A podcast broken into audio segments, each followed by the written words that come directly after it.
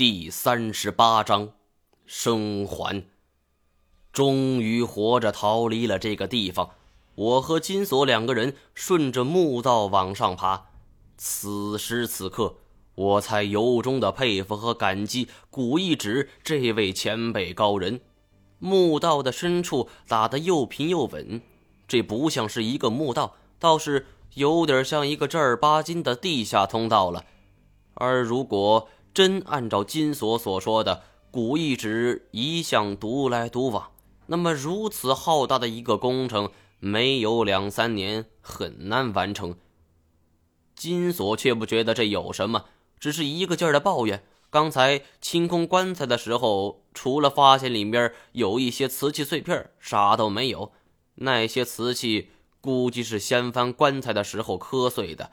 虽然如今的古玩行业，有专门的人收集瓷器碎片，但是开价非常低，金锁都懒得拿。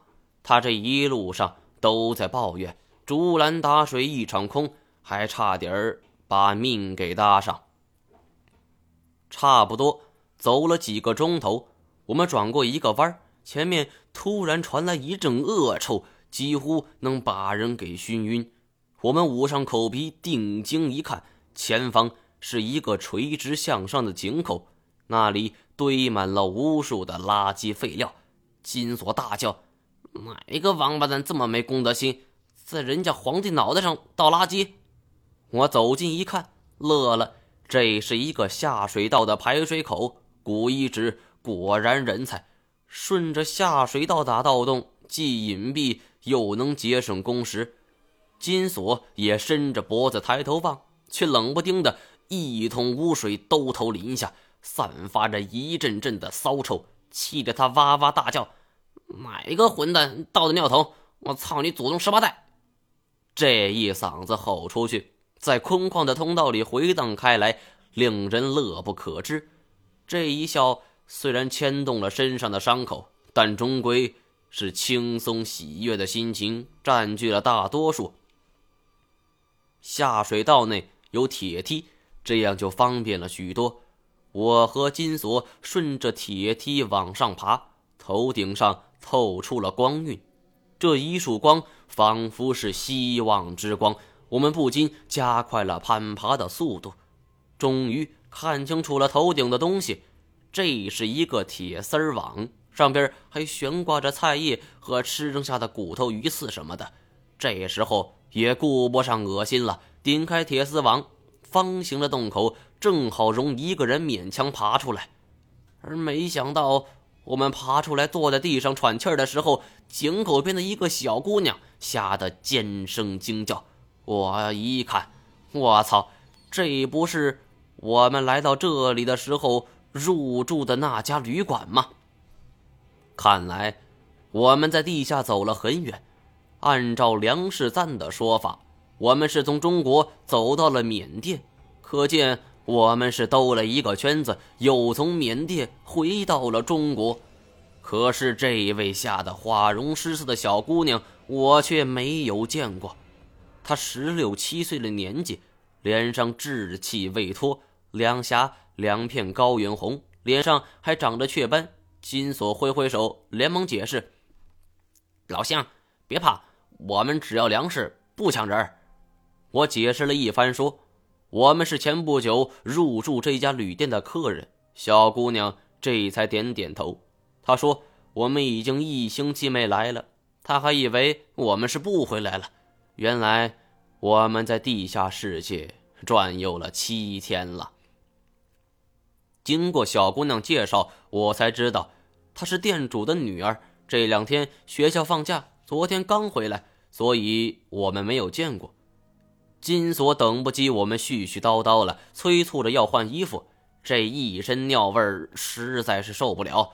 他还说道：“毛爷，您老人家还露着腚呢，这么勾搭人家小姑娘，那可不合适。”他奶奶的！金锁要不说，我险些望着我这忍受着风吹雨淋的屁股蛋儿。而这时正值清晨，我们先去洗了一个澡，然后。我回到了入住的房间，从行李中找出来了两件换洗的衣服给我们。这些衣服应该是向雄的，因为我们穿上后明显显得大了一圈，跟唱大戏似的。但也顾不了这么多了，小姑娘给我俩做了一桌饭菜，我们三下五除二，风卷残云，就像是从赞比亚逃回来的难民。一桌子的丰盛饭菜，我们半个小时就吃完了。然后我们在小姑娘的带领下去了单位的卫生所，对伤口再次进行了消毒包扎。躺在病床上的时候，小姑娘刚要走，我问她：“店老板回来没？”小姑娘的眼神中暗淡了许多，她摇了摇头。我想，店老板十有八九也是死在那儿了。本想安慰她几句，没想到小姑娘却显得格外坚强。她冷不防地说道：“其实，我知道你们为什么会从那个地方出来。”我和金锁一惊，面面相觑。小姑娘接着说：“你们不是第一个从我家下水道里钻出来的人了。听我爸说，他很小的时候就有一个人跟你们一样，有一天突然……”就从里边钻出来了，我心里一惊。古一指，据小姑娘自己说，她的爷爷也是跟店主一样，跟随古一指进了神龙山，从此再也没有出来。小姑娘小的时候，店主就常跟她讲起神龙山的故事，不过都是当地门巴族的神话传说。直到有一天。爷爷跟店主悄悄谈了很久，店主才改变了以往的认知。而有一天，小姑娘半夜听到了店主与妻子的交谈。店主说道：“没想到神龙山还有这样的宝贝。”妻子说道：“你疯了？忘了咱爸怎么没的吗？那个神经病的话，你怎么能信？”店主说道：“你个妇道人家懂什么？”要是大家都知道了，那还叫什么宝贝？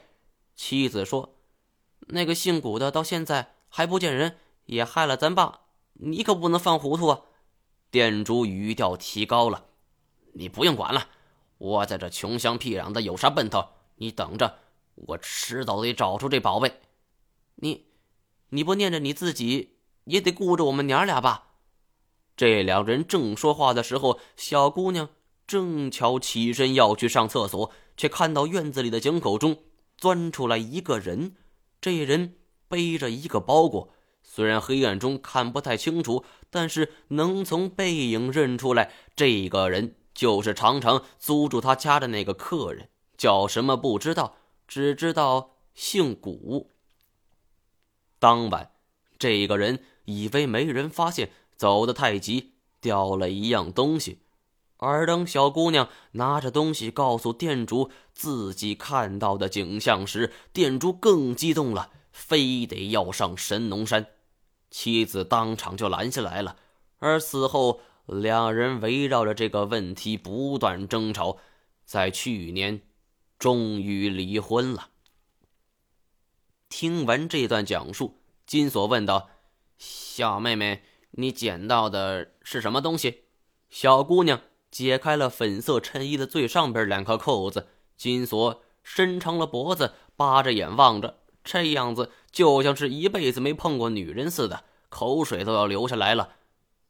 小姑娘解开扣子后，露出来了一根红色的绒绳，绒绳的尾端系着一块玉，深棕色，配上上边黑色的纹理，倒是有点像是老虎的皮毛。金锁一见到这东西，眼睛都直了，说道：“小姑娘，这东西你卖吗？”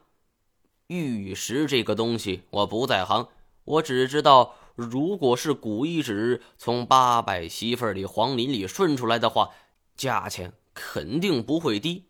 我原以为小姑娘会一口回绝，没想到她很爽快的摘下来，递给金锁，还说这东西不吉利，她反正也不想要。直接就送给金锁好了，这一下乐得金锁差点就满床打滚等到小姑娘走了，我数落金锁这么做太不厚道了，金锁却不以为然，说无奸不商。何况人家小姑娘都认为这事儿不吉利了，他这是做善事。我陷入了沉思，一句话也不说。金锁问我在想啥，我说：“古玉指还活着吗？”金锁一边把玩着古玉，一边说道：“我倒是没听说过老先生挂的消息，估计是还喘着气儿呢。”忽然，他一抬头问：“你要干啥？”如果有机会，我倒真想拜访一下他。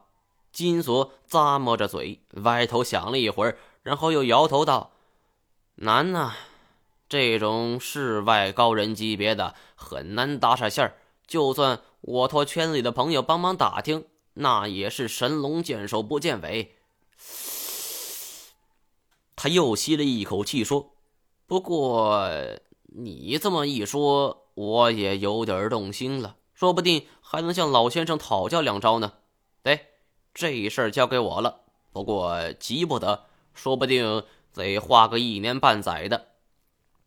嗯，金锁这么一说，我心下稍稍放心了些，因为我的计划是好好养伤，休息一阵后就先去严教授所说的河南徐家庄，搞清楚跟我一模一样的遗像是怎么回事。